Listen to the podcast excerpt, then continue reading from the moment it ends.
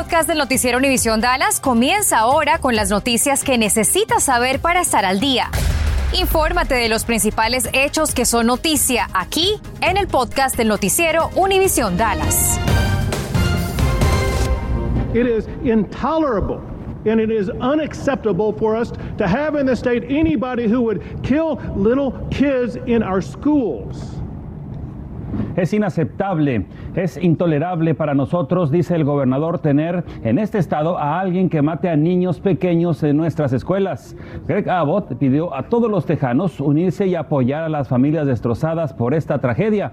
Informó el gobernador que Salvador Ramos publicó en Facebook 30 minutos antes de llegar a la escuela que iba a disparar a su abuela y 15 minutos antes publicó que es lo que iba a hacer y agregó que todos los tejanos están de duelo con la gente de Ubalde y la gente está legítimamente enojada por lo que pasó.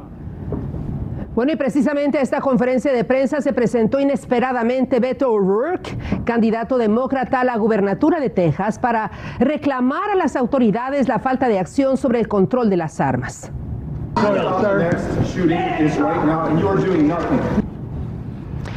Al pie del estrado y apuntando al gobernador y también a autoridades locales, O'Rourke les dijo que no están haciendo nada, no están haciendo nada para prevenir estos tiroteos sin sentido.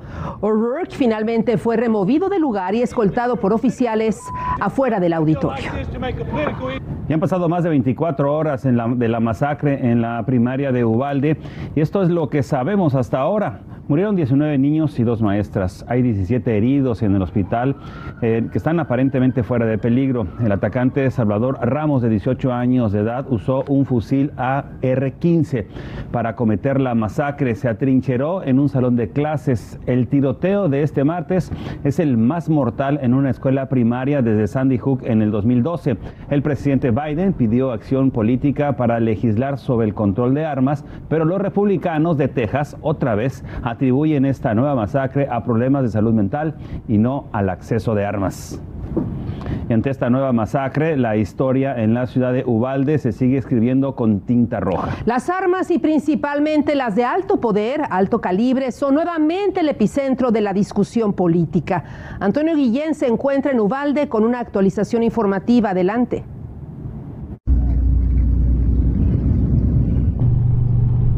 Pesar de que los cuerpos de los niños y los dos maestros ya fueron removidos, la presencia de agentes del FBI continúa siendo numerosa en las instalaciones de la escuela primaria Rob.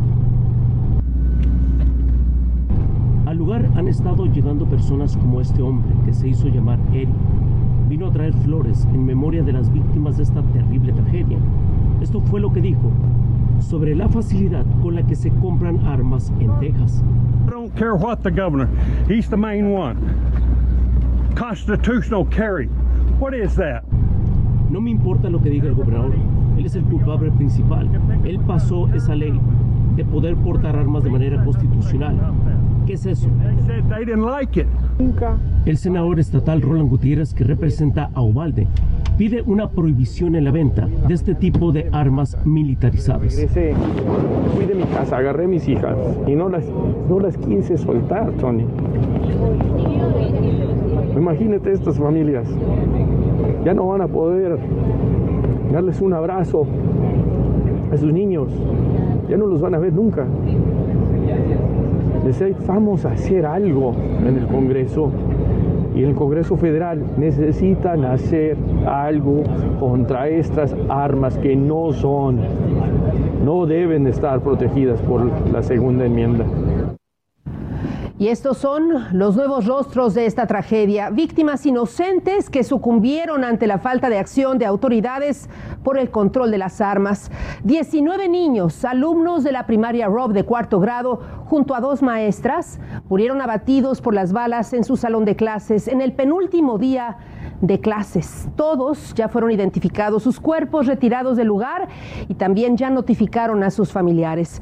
El distrito escolar informó que cancelará el resto del año escolar.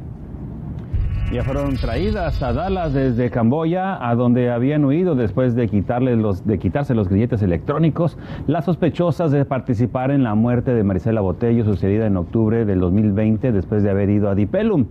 Nina Marano y Lisa Dix ya se encuentran en la cárcel del condado de Dallas sin derecho a fianza y con cargos de homicidio y manipulación de pruebas.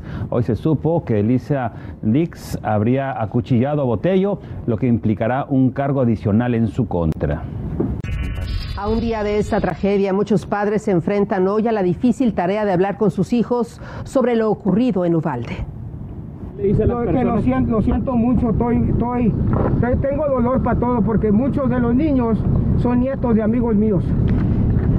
El abuelo del responsable del tiroteo en la primaria, Rob en Ubalde, fue sorprendido a la salida de su domicilio por los medios de comunicación cuando los periodistas le preguntaron acerca de los motivos que llevaron a su nieto a perpetrar esta tragedia. Respondió que no estaba enterado de lo que ocurría en la vida de su familiar y que a él no le gustan las armas. Sin embargo, dijo sentirse consternado por la tragedia, ya que conocía a varias de las víctimas inocentes y a sus familiares. Recordemos que Uvalde es un pequeño poblado de poco más de 15.200 habitantes, más del 75% son de origen latino. Está ubicado a solo 54 millas de la frontera con México. Bueno, y ahora existe eh, la, tarea de muchos padres de familia de enfrentar esta situación y hablar con sus hijos, pero ¿cómo deben de hacerlo? Bueno, además hablar de esto cuando nosotros mismos como padres de familia estamos afectados. ¿Cuál es la mejor manera de conversar sobre esto con nuestros hijos? Vamos con Laura Cruces, tiene recomendaciones de expertos y nos dice, adelante Laura. Compañeros, muy buenas tardes. Les digo que esto no es sencillo para nadie. La principal recomendación que hacen los expertos es que si aún no lo ha hecho, se acerque a hablar con sus hijos. Precisamente ese acercamiento va a depender de la edad de cada uno, pero me dicen los especialistas que los niños acuden a los padres para sentirse seguros. Hoy en un Facebook Live fueron muchos los comentarios de padres que sentían temor de enviar a sus hijos a las escuelas y estas recomendaciones podrían ayudarlo. Mi hija me pregunta por qué lo hizo. Yo les dije a mis hijos la verdad. Mi niño dice que en las escuelas matan niños. Yo no puedo ver las fotos de los niños. Yo no quería enviarlos hoy. Mi hija me dijo, tengo miedo de entrar a la escuela. Estos son solo algunos de los mensajes de cientos de padres con los que conversé en un Facebook Live. Desde el Hospital de Niños Cook ofrecieron asesoría para que los padres puedan manejar esta situación tan difícil. Talking with our children about frightening and very scary things can actually help reduce and manage fear. Saber que sus padres son empáticos y se preocupan por lo que sienten y sus pensamientos los ayuda.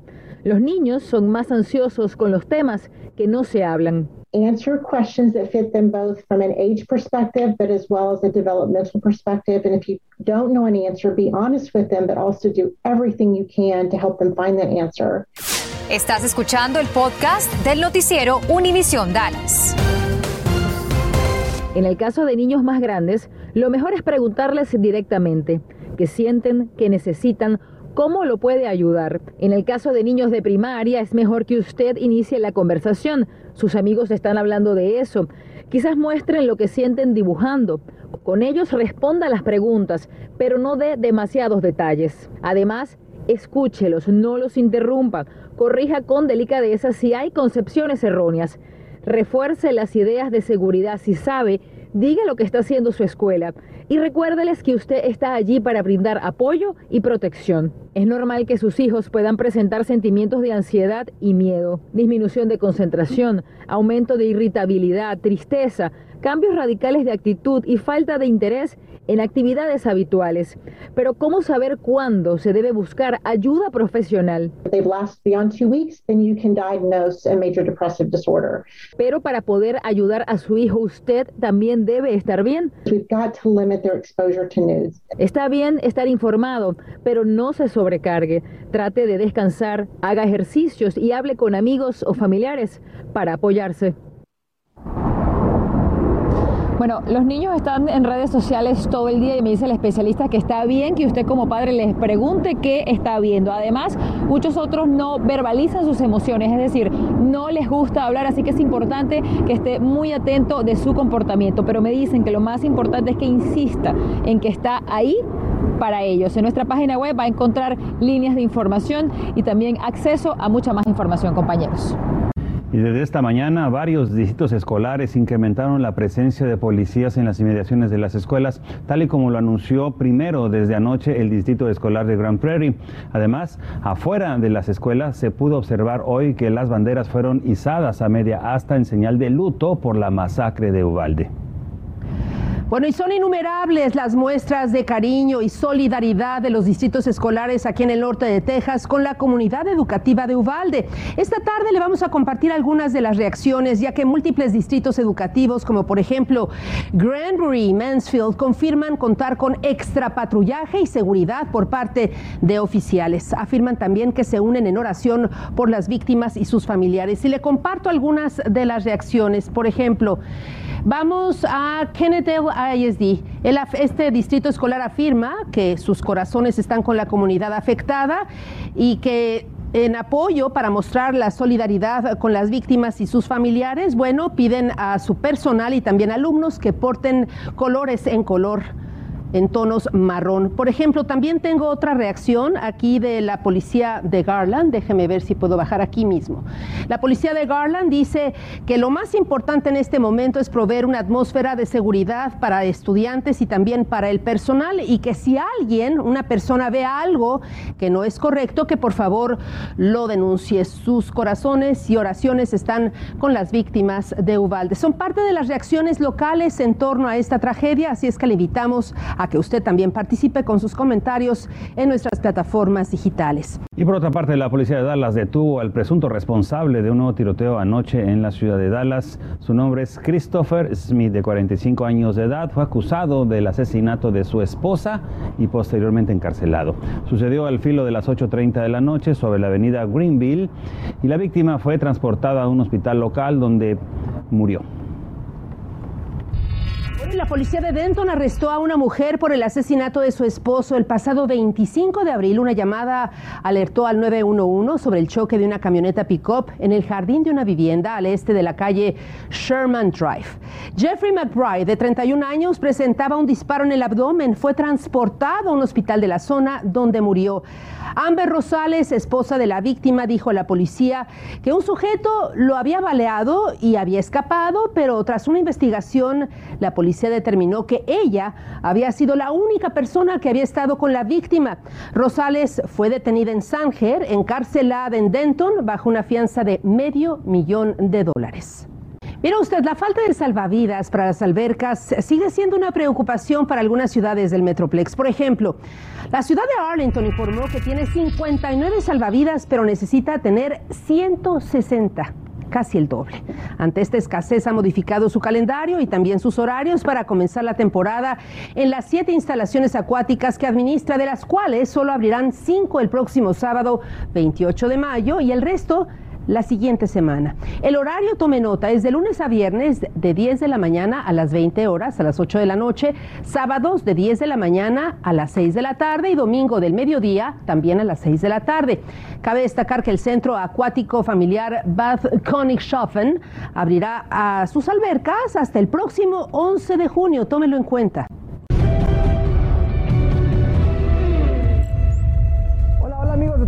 Qué gusto saludarles. Soy Juan Carlos Díaz Murrieta. Vámonos con la información deportiva más importante hasta el momento. Arrancamos con lo sucedido en la Conference League. La gran final, la primera gran final de esta edición. Nicolo Saniolo ponía el gol para la Roma 1 por 0. Se ponía enfrente del equipo italiano. Y sí, campeones de la primera edición de la Europa UEFA Conference League. Por supuesto, las celebraciones no se hicieron esperar. Y es este sábado. Llegó el día mágico, el día más mágico de todos. La gran final Liverpool contra Real Madrid en vivo desde París. A partir de la una y media del este, 12 y media centro, 10.30 Pacífico a través de TUDN y VIX. Los esperamos. Tras ser campeón en Italia, Zlatan Ibrahimovic fue sometido a cirugía de la rodilla izquierda y será baja de 7 a 8 meses. La cirugía se llevó a cabo en Lyon, Francia. Disputó 23 de 38 partidos en la Liga de Italia. Además, ha tenido lesiones del tendón de Aquiles. Mala noticia para Ibra. Hablemos de política. Ayer quedaron definidas ya las candidaturas que faltaban de los aspirantes a puestos de elección popular para las elecciones del mes de noviembre. Mike Collier será el candidato demócrata a vicegobernador. Le ganó a Michelle Beckley. Ken Paxton buscará como republicano la reelección a la Procuraduría. Le ganó a George P. Bush y el republicano Wayne Christian buscará ser el comisionado de ferrocarriles. Le ganó a Sarah Stogner. Gracias por escuchar el podcast del noticiero Univisión Dallas. Puedes descubrir otros podcasts de Univisión en la aplicación de Euforia o en univision.com diagonal podcasts.